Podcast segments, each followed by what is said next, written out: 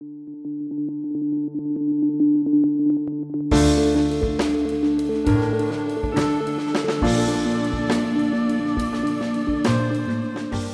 und herzlich willkommen zu Unter der Lupe, der Politik-Podcast von Abgeordnetenwatch.de. Mein Name ist Josephine Andreoli und ich bin Investigativredakteurin bei Abgeordnetenwatch. Das Ziel unserer Arbeit ist, mehr Transparenz zu schaffen und damit das Vertrauen in die Politik zu stärken. Auf unserer Website findet ihr Recherchen zu Missständen und Verbesserungsvorschläge an die Politik. Außerdem habt ihr dort die Möglichkeit, in direkten Kontakt mit euren Abgeordneten zu treten. 2021 ist mit sechs Landtagswahlen und der Bundestagswahl im September ein richtiges Superwahljahr. Darum nehme ich euch in Unter der Lupe bis zur Bundestagswahl mit, hinter die Kulissen der Politik. In acht Folgen spreche ich mit PolitikerInnen über ihre Arbeit im Bundestag. Ich schaue mir an, was eigentlich in den Ausschüssen passiert, wie die Fraktionen Mehrheiten organisieren und warum Lobbyismus zwar ein wichtiger Bestandteil der Politik ist, aber auch gefährlich für unsere Demokratie sein kann, sofern er denn hinter verschlossenen Türen stattfindet.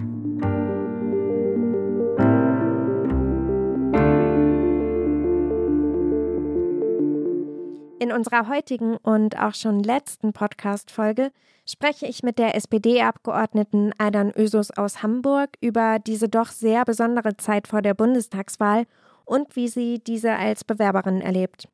Aydan Ösus ist seit 2009 Mitglied des Deutschen Bundestags und war von 2013 bis 2018 Staatsministerin bei der Bundeskanzlerin und Beauftragte der Bundesregierung für Migration, Flüchtlinge und Integration. Im Gespräch erzählt sie mir, was einen guten Wahlkampf ausmacht, welche Rolle Geld dabei spielt und ob es mit der Zeit einfacher wird, Menschen zu begeistern. Schön, dass Sie bei uns zu Gast sind, Frau Ösus. Hallo, Frau Andreoli, freue mich sehr. Lässt sich nur mit viel Geld guter Wahlkampf machen? Also ich denke schon, dass mit viel Geld äh, noch mehr gemacht werden kann. Aber ich habe beispielsweise immer nur ein sehr begrenztes Budget, ähm, verfüge nie über sehr hohe Spenden oder so etwas und stelle fest, dass die eigentlichen Dinge ja sind, wie viele Begegnungen schafft man. Und ich habe ein sehr großes junges Team. Das ist äh, ein echtes Glück, muss ich sagen, was unglaublich motiviert immer losgeht und sich viele Dinge einfach ausdenkt und umsetzt. Darauf kommt es mehr an. Viele Engagierte, die mitmachen und auch wirklich überzeugt sind. Das sind dann ehrenamtliche MitarbeiterInnen? Ja, das sind meist natürlich Genossinnen und Genossen bei uns ja, Parteimitglieder, Jusos, also die Jungen bei uns. Äh, und die haben tolle Projekte sich immer wieder ausgedacht und die Leute auch mal zum Lachen gebracht auf dem Marktplatz mit dem, was sie dann so auf Stühlen und so darstellen. Aber sie erzeugen eine gewisse Aufmerksamkeit und man kommt eher mal ins Gespräch es ist sehr positiv. Also es ist einfach nicht immer nur diese Schwere, die es ja doch oft gibt bei politischen Themen, sondern es ist mal ein anderer Zugang, auch zu sagen, hey, schaut doch mal her, man kann direkt jetzt hier darüber sprechen. Ähm, es ist mal ein sehr niedrigschwelliger Zugang und das gefällt vielen. Wie hoch ist denn Ihr Budget für die diesjährige Bundestagswahl? Das weiß ich ehrlich gesagt noch nicht. Darüber verhandeln wir noch mit unserer Landesorganisation. Es ist natürlich weniger. Also man muss ja immer überlegen, ähm, also kommt ja auf die Parteigröße an und natürlich auch, welche Wahlen man gewinnt etc. Ähm, wir sind in Hamburg noch so ganz gut ausgestattet, glaube ich, gegenüber anderen Landesorganisationen, aber wir verhandeln noch darüber. Also es soll eben reichen für Plakate, auch für große Plakate. Aber dieses Jahr äh, spielen einfach aufgrund der Pandemie tatsächlich Dinge, die kostspielig sind, eine Rolle. Also mache ich Anzeigen, mache ich Werbung, was ja sonst bei mir zumindest nicht ganz so eine große Rolle gespielt hat. Ich habe immer wieder eingeladen und Menschen sind auch immer wieder gekommen. Äh, das geht jetzt halt nicht. Und deswegen müssen wir ausweichen auf Dinge, die tatsächlich auch Geld kosten werden. Was viele, glaube ich, gar nicht wissen, ist, dass PolitikerInnen ihre privaten Ersparnisse mit in ihren Wahlkampf stecken müssen. Wandern bei Ihnen auch äh, von Ihren privaten Ersparnissen Dinge in den Wahlkampf? Also bisher war das immer so. Auf der einen Seite sagen wir uns, es ist selbstverständlich, dass man natürlich auch etwas hineinzahlt. Nicht so ist ja klar. Also andere spenden ja, wenn auch kleine Beträge mal. Aber Ähm, natürlich geben wir selber immer recht viel Geld auch dazu, also mehrere tausend Euro auf jeden Fall. Aber ich muss sagen, also auch beim letzten Mal am Ende war immer ein Minus übrig, was man dann auch selber wieder irgendwie schließen muss, weil es schon wichtig ist, ja darauf aufmerksam zu machen. Also tatsächlich gebe ich gerne Anzeigen auf, wenn ich eine Veranstaltung mache, weil ich merke, dann merken es eben auch mehr Leute und können auch eher teilnehmen. Nur über die sozialen Netzwerke zu bewerben, reicht für viele nicht. Also gerade für viele Ältere ist das noch nicht immer das Medium. Ähm, und deswegen müssen wir auch mal im Wochenblatt annoncieren oder in einer anderen Zeitung. Ja, das kostet halt immer wieder Geld natürlich. Schließt das nicht insgesamt schon Leute aus, die vielleicht in die Politik möchten, aber sich das gar nicht leisten können, gerade wenn man als Einsteiger vielleicht noch nicht so bekannt ist, wie Sie das jetzt sind? Also bei uns ist es so, dass es von Einsteigern nicht so erwartet wird und Tatsächlich haben wir auch Diskussionen darüber, ähm, wenn Menschen kommen, die einem einfach von Haus aus viel Geld haben, dass wir immer schon so eine Art Regeln aufstellen wo nicht jeder einfach immer nur sozusagen das machen kann, was er oder sie selber möchte, sondern wo wir uns innerhalb der Landesgruppe auf bestimmte Dinge einigen und darauf achten, dass das möglichst gleich aufgeteilt wird. Also je nach Proportion. Aber dass es eben doch gerecht aufgeteilt wird unter uns und dass dann auch die Landesorganisation eben selber mithilft. Auch natürlich unser Willy Brandt-Haus hier in Berlin ein Stück weit mithilft, dass es eben auch gerecht zugeht. Und da achten wir schon drauf. Es hat immer wieder mal so Leute gegeben, die sagten, ach, ich habe doch viel Geld, da kann ich mal hier und da noch was reintun. Aber die haben nicht immer gewonnen, ihre Wahlen. Das ist auch ganz interessant zu sehen. Definitiv.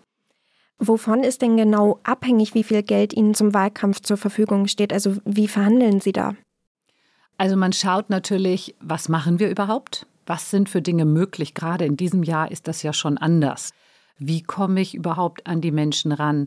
Also gerade in dem Bereich finde ich es ganz anschaulich, weil es nützt mir ja nichts, sagen wir mal über Facebook oder sonst wie äh, Werbung zu schalten, wo dann ganz viele Leute aus Bayern oder Nordrhein-Westfalen drauf blicken, sondern ich will ja meinen Wahlkreis gewinnen. Das ist Hamburg-Wandsbek. Und wie erreiche ich eigentlich die Leute? Gibt es da Tools? Was kann ich da ganz genau machen? Ähm, was kostet das jeweils? Also das sind ja eher so die Dinge, auf die wir uns dann konzentrieren. Und ja, da muss man, also man muss einfach gucken, was wird was kosten. Da bin ich mir auch noch nicht so ganz sicher. Man sucht natürlich immer dann diejenigen, die etwas günstiger sind, aber leisten die eben auch das, ne, so was man dann möchte. Es gibt aber auch pfiffige Unternehmen, muss man sagen, weil zum Beispiel Mailing, also Mailing nicht im Media, Social Media Bereich, sondern im normalen bei den Briefkästen, ist wahnsinnig teuer geworden. Muss man einfach sagen, können wir uns nicht mehr leisten. Also da müsste ich Großspenden bekommen, um das ein, zweimal machen zu können. Also im Moment schaffen wir es selber. Fast jeden Monat haben wir jetzt schon 10.000 Flyer immer wieder verteilt mit Veranstaltungsankündigungen, nur mit Ehrenamtlichen. Aber ganz alleine kann man das natürlich für irgendwie 120.000 Haushalte dann auch nicht schaffen. Ja, es ist ja auch ein großer Wahlkreis. Ja. Haben oder bekommen Sie von Unternehmen oder auch Verbänden denn Geldspenden für den Wahlkampf angeboten? Also bisher nicht, ähm, muss ich sagen. Es gibt immer mal Unternehmen, also in meinem Wahlkreis gibt es zum Beispiel ein Unternehmen, das weiß ich nicht, will ich jetzt nicht nennen, aber das hat immer so eine schon mittelgroße Spende angeboten und zwar dann immer gesagt, äh, zum Beispiel für CDU und für euch geben wir das Gleiche. Ne, so, das machen wir. Man darf ja nie an eine Person spenden. Also ich dürfte jetzt nie als Aidan Ösos irgendeine Direktspende annehmen. Das mache ich selbstverständlich auch nie. Aber die können zum Beispiel an meinen Kreis spenden. Die können sagen, ich bin in ihrem Kreis angesiedelt, also in ihrem Wahlkreis. Also gebe ich meine Spende an den Kreis. Und dann, klar, das darf man dann auch, also darf natürlich jetzt nicht irgendwie überdimensioniert sein. Da achten wir zumindest schon drauf, schon immer. Ich glaube, das Allerhöchste, was ich jemals bekommen habe, waren mal 10.000 Euro. Das war aber auch schon ein Lottogewinn. das ist nicht schlecht. Bekommen denn bekanntere PolitikerInnen oder wie zum Beispiel Olaf Scholz mehr Geld als solche, die zum ersten Mal sich auf ein Bundestagsmandat bewerben? Ich glaube, das kommt immer wieder darauf an, was man glaubt, was die Person ausfüllen wird. Natürlich ist die Person Olaf Scholz eine spannende, denke ich mal, für viele. Aber äh, auch er kann keine Spende direkt bekommen. Also das ist erstmal klar. Das würde natürlich dann auch wieder an die Organisation, also die SPD gehen in diesem Fall. Aber ich könnte mir vorstellen, also wir wissen es ja auch bei Unternehmerinnen oder Unternehmern, bei gewissen Leuten, die, ja, wo man glaubt, dass die eben ihre Interessen ausfüllen werden, ist dann auch eher die Bereitschaft da zu sagen, für deinen Wahlkampf spende ich etwas, weil du wirst meine Interessen vertreten. Und das ist dann nach Berufsgruppen etc. durchaus aufgeteilt. Also ich sage mal, eine Sozialwissenschaftlerin wie ich wird nicht von der Pharmaindustrie jetzt große Sachen, also nur um mal ein plakatives ja. Beispiel zu nehmen, ne, die werden mir jetzt nicht große Sachen vermutlich anbieten. Was sind denn betragsmäßig so die größten Posten, die im Wahlkampf anfallen? Tja, die größten Posten sind sicherlich diese ganzen Plakate. Aufstellen tun wir tatsächlich immer selbst, ähm, aber auch das lassen ja einige machen. Also es kostet dann auch richtig Geld, muss man sagen. Die Großplakate natürlich kosten viel Geld. Diese Mailings, von denen ich eben sprach, weil äh, im Grunde gehört das ja immer mal dazu, dass man auch einen Brief in seinem Briefkasten hat mit natürlich einer Wahlempfehlung jeweils dann für sich. Aber das äh, sind inzwischen, also das kostet ja mehrere tausend Euro für ein Mailing. Und das ist schwer geworden. Also da wird jetzt auch ein bisschen umgeschichtet. Man versucht natürlich mehr über E-Mails etc. dann zu schaffen. Das ist für mich noch ein neues Feld, aber wir gucken eben, dass wir doch mehr über diese ähm, elektronischen Wege auch mal gehen, um, um eben auch ein bisschen Geld einzusparen und mehr Haushalte zu erreichen. Also auch am Briefkasten steht dir der ein oder andere und schmeißt es dann gleich in den vorhandenen äh, Eimer dort. Nicht so, das kann ich natürlich auch nicht überprüfen, wer es dann wirklich angeguckt hat. Für den Bundestagswahlkampf 2017 haben die Parteien insgesamt so viel Geld wie noch nie zuvor für den Online-Auftritt, also den Wahlkampf im Netz, ausgegeben. Welchen Stellenwert spielen denn die sozialen Medien bei Ihnen im Wahlkampf? Also bei mir spielen sie eine sehr wichtige Rolle, wobei ich eben, wie gesagt, noch nicht weiß, ob ich tatsächlich die Menschen in meinem Wahlkreis damit erreiche.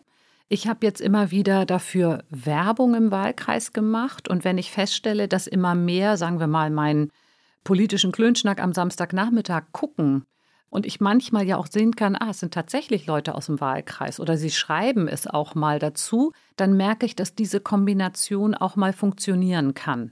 Aber irgendwie habe ich da mit Facebook immer noch ein Problem. Da scheint es immer noch, ich würde inzwischen mehr Geld ausgegeben haben, wenn es ja mal funktionieren würde. Ich hoffe ja auf passgenaue Dinge. Also ich hoffe immer noch, und da sitzen ja auch einige kluge junge Leute dran, nochmal zu gucken, wie können wir passgenauer es wirklich dann auch im Wahlkreis an die Menschen bringen. Oder wenn es jetzt Hamburg weit wäre, wäre ja auch schön. Seit Sie 2009 zum ersten Mal in den Bundestag eingezogen sind, sind die sozialen Netzwerke ja immer wichtiger und immer größer geworden. Hat sich Ihr Wahlkampf dadurch auch ein Stück weit verändert, weil Sie zum Beispiel unabhängiger geworden sind und ja einfach nochmal einen Tweet oder auch einen Facebook-Post absetzen können? Ja, ich finde schon, dass es einen ein Stück weit natürlich unabhängiger macht, weil man nicht nur davon abhängig ist, was andere Medien über einen berichten, und gerade ich habe da wirklich ja viel Böses auch erlebt. Also, dass da immer so einzelne Sätze rausgerissen werden und irgendwie falsch, also äh, aus meiner Sicht falsch dargestellt werden. Also betreuen Sie Ihre Social-Media-Kanäle tatsächlich auch alle selbst? Ja, nicht alleine. Also natürlich hilft mir mein Büro überhaupt diese auch mal Kacheln, die wir machen, zu erstellen. Oder die haben dann auch tolle Ideen, was man machen könnte. Aber posten tue ich meistens selbst, so Twitter oder Instagram oder so, das mache ich alleine. Und ich habe meiner Tochter versprochen, dass ich nicht auf TikTok gehe, obwohl ich das mir gerne angucke. Das muss ich schon sagen. Also das finde ich schon ganz spannend. Aber ja, es ist halt so eine Sache, ne? Ab wann wird es peinlich? Muss man ja auch dann ehrlich eingestehen. Und ja. Da hat Ihre Tochter für Sie entschieden. Ja. Erstmal ja.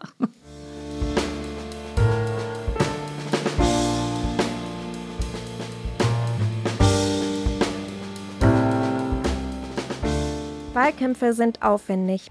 Und sie fressen Zeit. Hausbesuche, Telefonaktionen, Infostände auf dem Marktplatz, die Anbringung von Plakaten, die Organisation von Veranstaltungen. Die To-Do-Liste der PolitikerInnen ist endlos lang. Und dann kommen ja auch noch Instagram, Twitter und Facebook dazu. Wer die sozialen Medien im Wahlkampf ernst nimmt und versucht, die NutzerInnen in dem Politikalltag mitzunehmen, der kann eine Menge Zeit und Mittel darauf verwenden. Das haben die Parteien auch spätestens bei der Bundestagswahl 2017 für sich entdeckt. Nie zuvor haben sie so viel Geld für ihren Online-Auftritt ausgegeben. Bei den Grünen ging 2017 fast die Hälfte ihres Budgets fürs Online-Marketing drauf. Und das waren immerhin gut eine Million Euro. Bei den Linken waren es 650.000 Euro. Die anderen Parteien wollten sich dazu allerdings nicht äußern. Der Politikberater Martin Fuchs hat mal gesagt, jede Kampagne, egal wie gut sie wirkt, egal wie authentisch sie wirkt, ist inszeniert. Wie viel von Ihnen persönlich steckt denn noch in Ihrer Kampagne? Viel.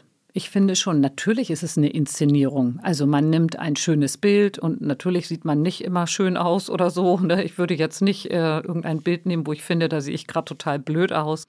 Also ein Stück Inszenierung ist es.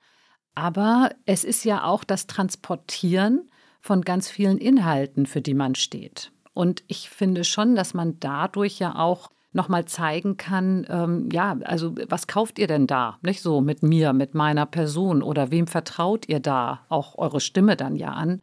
Das finde ich also an der Stelle gar nicht so negativ mit dem Inszenieren. Ich glaube, das ist jedem bewusst. Gerade den Jüngeren, die ja auch, äh, glaube ich, jedes Bild nochmal nachbearbeiten. Das mache ich zum Beispiel nicht. so, ich poste auch einfach mal die Dinge, wie sie gerade sind. Aber da finde ich eher den Nutzen und die Chance größer als jetzt zu sagen, das ist ja irgendwie inszeniert. Ich meine, das ist ja im Grunde immer, wenn man ein Bild macht oder irgendwas von sich, ein Zitat von sich freigibt, auch für Medien, ist es ja auch ein Stück inszeniert. Ne? So, natürlich überlegt man, was man jetzt genau dann verbreitet, aber ich finde, das sollte man auch tun. Was ist denn überhaupt das Entscheidende im Wahlkampf? Also mein Eindruck nach all den Jahren ist gar nicht mal so sehr, dass ich jetzt irgendwie so ein Programm runterbete oder so. Ne? Da hören nach fünf Sätzen die Leute auch nicht mehr unbedingt zu. Also ich glaube, dass die Person an sich für viele wichtig ist. Und das geht im Moment verloren. Das kriegt man über Social Media so nicht ganz rüber, finde ich. Da ist vielleicht diese Inszenierung dann auch ein Stück ja drin, aber dieses einfach dastehen, mit den Leuten reden, einen Kaffee trinken, anbieten, über etwas diskutieren, was auch immer. Aber das Entscheidende ist, glaube ich, schon, dass die Menschen die Person kennen und dass sie ihr vertrauen. Also, dass sie schon sagen können, ich glaube, dass die sich für mich einsetzen wird. Oder ich glaube, dass die auch für unseren Wahlkreis wirklich was erreichen möchte.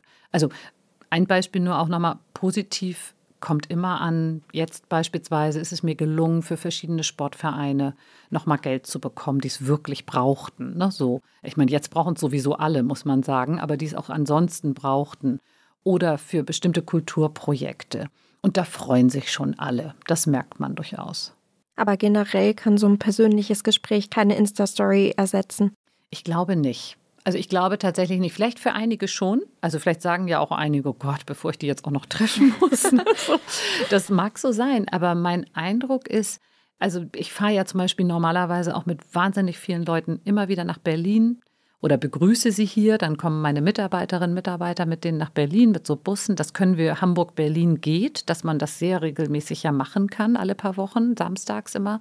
Jetzt geht es natürlich gerade nicht. Mhm. Aber das macht etwas aus, weil die Leute sprechen einen sogar im Supermarkt an und sagen, ich war mit Ihnen in Berlin, wissen Sie nicht mehr. Und ich muss manchmal zugeben, ich erinnere das dann nicht immer natürlich. Aber diese persönliche Begegnung ist wichtig und ich versuche sie eigentlich auf allen möglichen Wegen zu ermöglichen. Das ist gerade halt etwas, was wegfällt und das ist ein echter Verlust. Kann man den Wahlkampf eigentlich in verschiedene Phasen einteilen? Ja, es gibt so eine Vorwahlkampf. Also im Moment ist es ja eher so, ich mache beispielsweise nicht nur im Wahlkampfjahr meine ganzen Veranstaltungen, ich mache sie immer all die Jahre durch. Also ich plakatiere, das dürfen wir in Hamburg, in anderen Bundesländern darf man das nicht, muss man dazu sagen. Ich plakatiere immer regelmäßig meine Veranstaltungen, mache immer so drei, vier nacheinander, lade halt Leute ein oder mache meine politischen Frühstücke sehr regelmäßig normalerweise. Inzwischen versuchen wir halt diese Digitalgespräche öfter zu machen.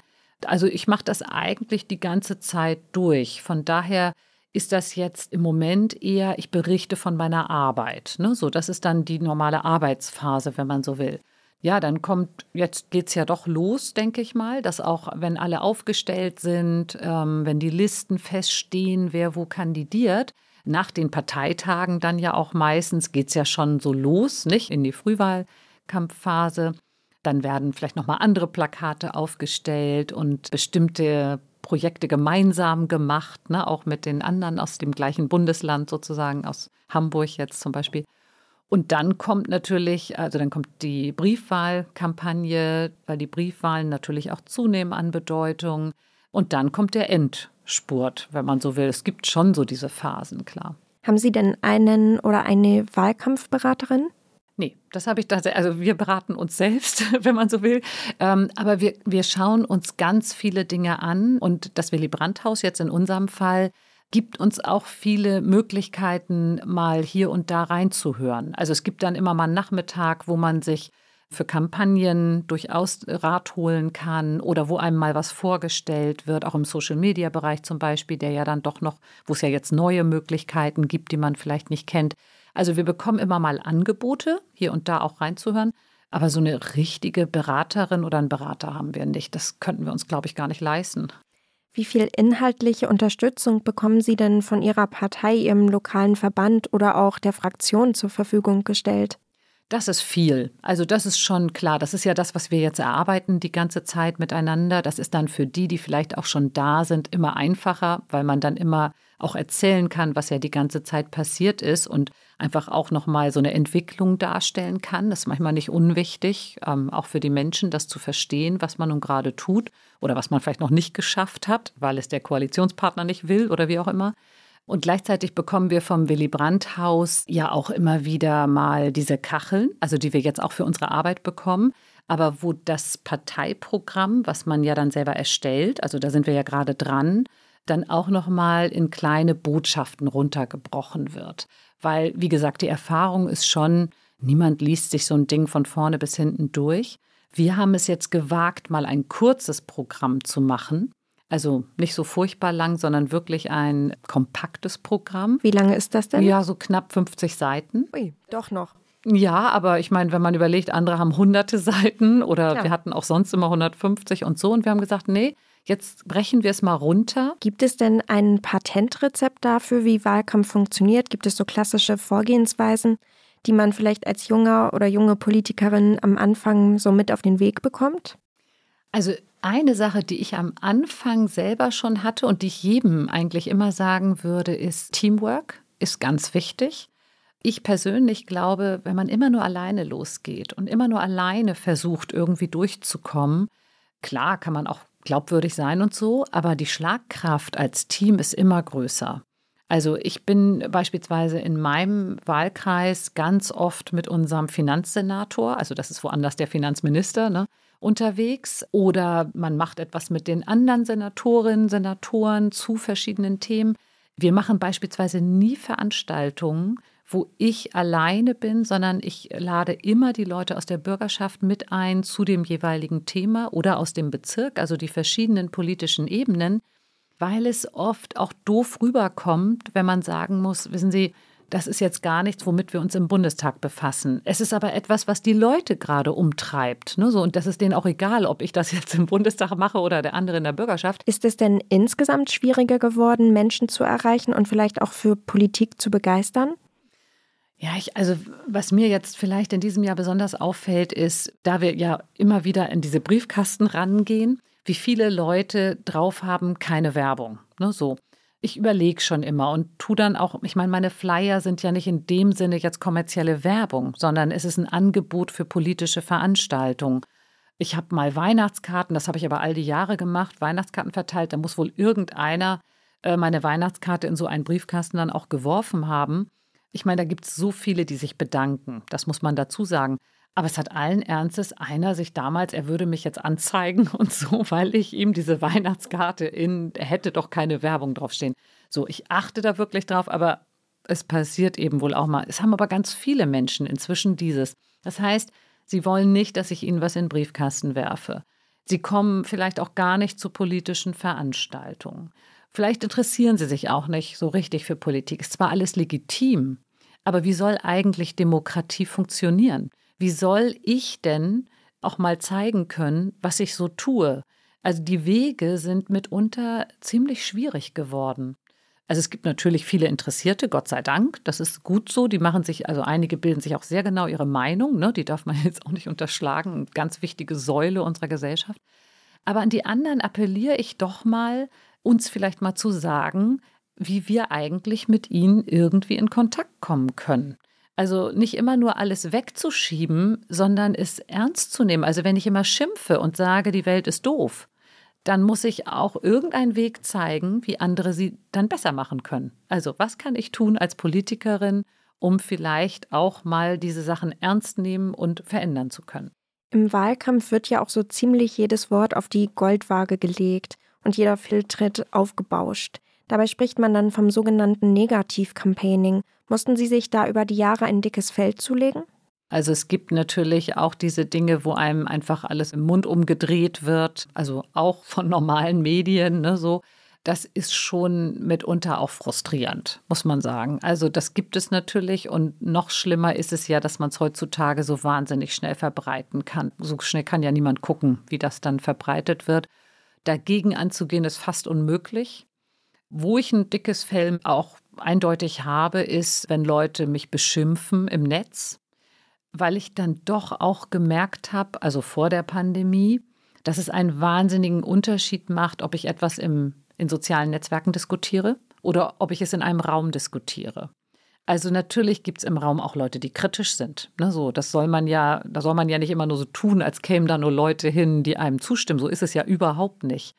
Aber man benimmt sich miteinander. Es gibt so einen gewissen Anstand. Also ich kann ja Dinge kritisieren, ohne gleich jedes vulgäre Wort dazu zu schreiben, was den Leuten in sozialen Netzwerken deutlich leichter fällt. Und einige legen es ja auch nur drauf an.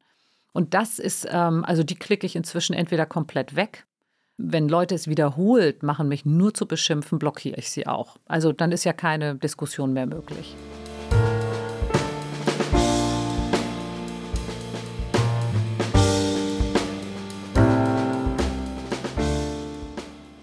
Zwar sind Wahlen nicht die einzige Möglichkeit, sich politisch zu beteiligen, wohl aber die einfachste.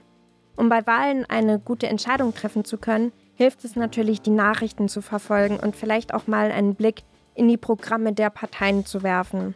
Wer allerdings unschlüssig ist, kann auch einfach das Wahlportal von Abgeordnetenwatch.de besuchen und unseren Kandidierenden-Check ausprobieren.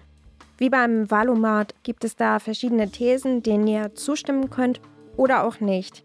Ihr gebt am Anfang einfach eure Postleitzahl an und dann spuckt euch der Kandidierenden-Check auf Basis eurer Antworten am Ende eine prozentuale Übereinstimmung mit euren Direktkandidierenden aus. So wisst ihr ganz genau, mit welchen WahlbewerberInnen ihr die meisten Positionen teilt. Und wenn ihr immer noch unsicher seid oder Fragen an eure Abgeordneten habt, könnt ihr die einfach über unser Portal an diese stellen. Ich verlinke euch beides in den Show Notes.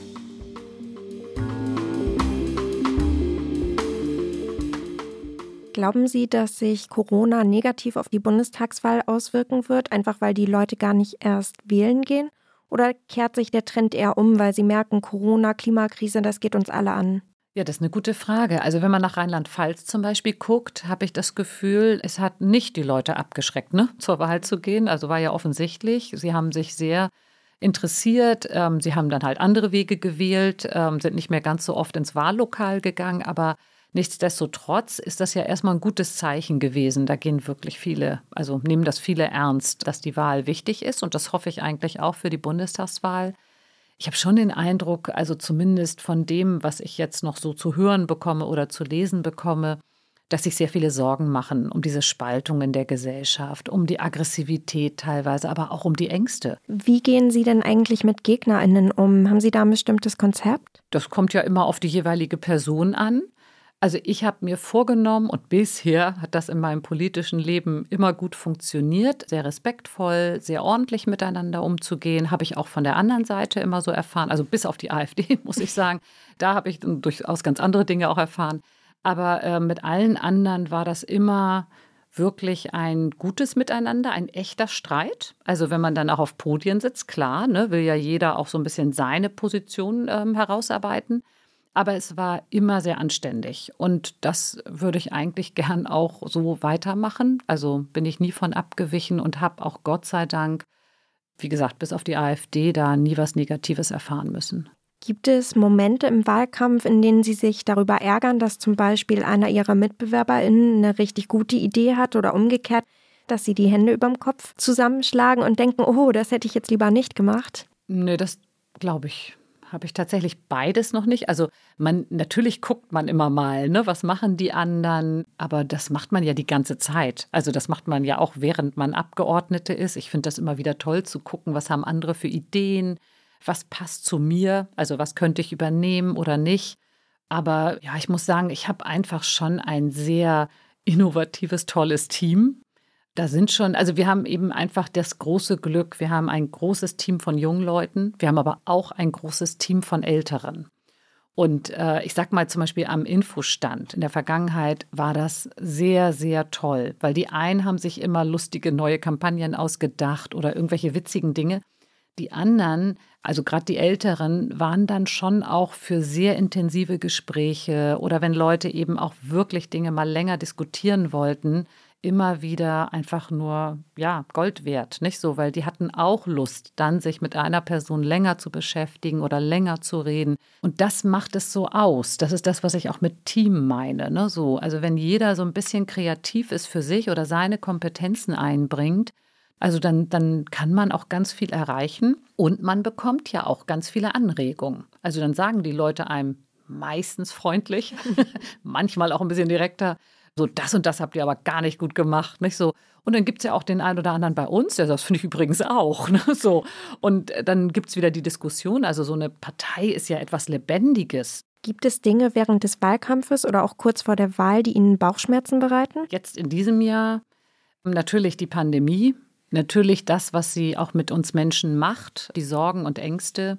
Ich bekomme jetzt im Moment ganz viele Mails zum Beispiel, dass wir den Föderalismus abschaffen würden, was überhaupt nicht der Fall ist, ne? so mit diesem Gesetz. Und ich habe jetzt einigen auch geschrieben, schaut mal, in Hamburg haben wir die ganze Zeit viel härtere Gesetze. Damit meinen Sie das Infektionsschutzgesetz? Genau. Und dann kann man sagen, wir haben viel härtere Gesetze. Es gelingt uns sogar, da ähm, bessere Zahlen jetzt zu bekommen. Und dann merkt man, ach so, ja, okay, nicht so, dann ist man wieder beruhigt. Aber es verändert uns ja alle ein Stück. Und ich hoffe nur, dass eben das Vertrauen in Politik insgesamt nicht zu sehr verloren geht. Also dass das schon auch ein gewisses Vertrauen wirklich da ist oder vielleicht sogar von uns noch ein bisschen stärker aufgebaut werden kann. Wir kümmern uns wirklich. Wir sind hier nicht irgendwie in einer privilegierten Position. Wir sind selber Eltern häufig und haben das Problem mit Schulen. Wir haben selber Eltern, um die wir uns kümmern und mit der Pflege oder für Menschen mit Behinderungen, die im Haushalt leben. Also das kennen wir alle auch und arbeiten wirklich dran, dass wir eben gut durch diese Zeiten durchkommen. Leider nehmen wir die Folge ja schon ein ganzes Stück vor der Wahl auf, aber vielleicht können Sie ja einmal sagen, wie es bei der letzten Bundestagswahl in 2017 war. Was ist das für ein Gefühl, wenn man die Wahl dann gewonnen hat und Erleichterung verspürt? Also es ist eine große Freude natürlich, also dass man gewählt wurde. Es ist ja auch ein Stück, also Erleichterung darüber. Ähm, es ist ja auch immer eine harte Zeit, muss man sagen. Ne? So, da ist man ja wirklich von morgens bis spät abends immer unterwegs und so. Von daher ist es natürlich auch schön und ich kenne da niemanden, der nicht sagen würde, so, jetzt könnte ich eigentlich mal 24 Stunden schlafen oder so danach. Klar, wenn man sie gewonnen hat, natürlich ist das toll. Also darauf hat man ja hingearbeitet, nicht? So, das möchte man und man hat dann wieder einen neuen Auftrag bekommen, man hat ein gewisses Vertrauen bekommen und mitunter hat man ja auch schon wieder Ideen im Kopf, was äh, für den Wahlkreis wieder wichtig sein könnte oder an welcher Stelle auch der Bund dann wieder etwas machen könnte, ob es nun finanziell ist oder inhaltlich. Ja, das ähm, beflügelt durchaus auch, ja. Dann danke ich Ihnen für das spannende Gespräch. Ich danke Ihnen auch.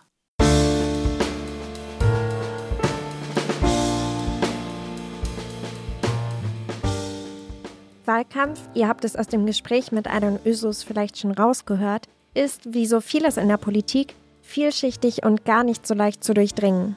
Die Bundestagswahl ist nur noch zwei Wochen entfernt. Natürlich müssen sich PolitikerInnen im Wahlkampf von ihrer besten Seite zeigen. Aber das heißt nicht, dass wir von Abgeordnetenwatch.de nicht kritisch hinschauen. Wir gehen Ungereimtheiten nach und machen unsere Recherchen dazu öffentlich.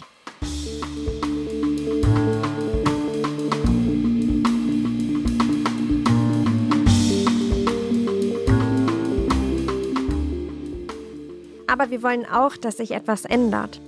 Darum erarbeiten wir Lösungsvorschläge und machen diese mit Petitionen und Kampagnen bekannt.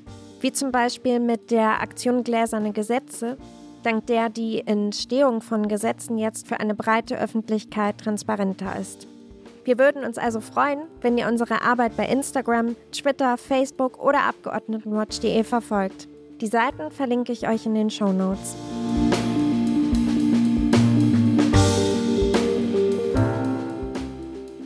Und damit sind wir auch schon am Ende unserer Miniserie angelangt. Ich hoffe, der Blick hinter die Kulissen der Politik hat euch gefallen und ihr versteht jetzt ein bisschen besser, wie der politische Alltag so aussieht. Schön, dass ihr dabei wart. Mir hat es eine Menge Spaß gemacht. Ich hoffe euch auch. Tschüss!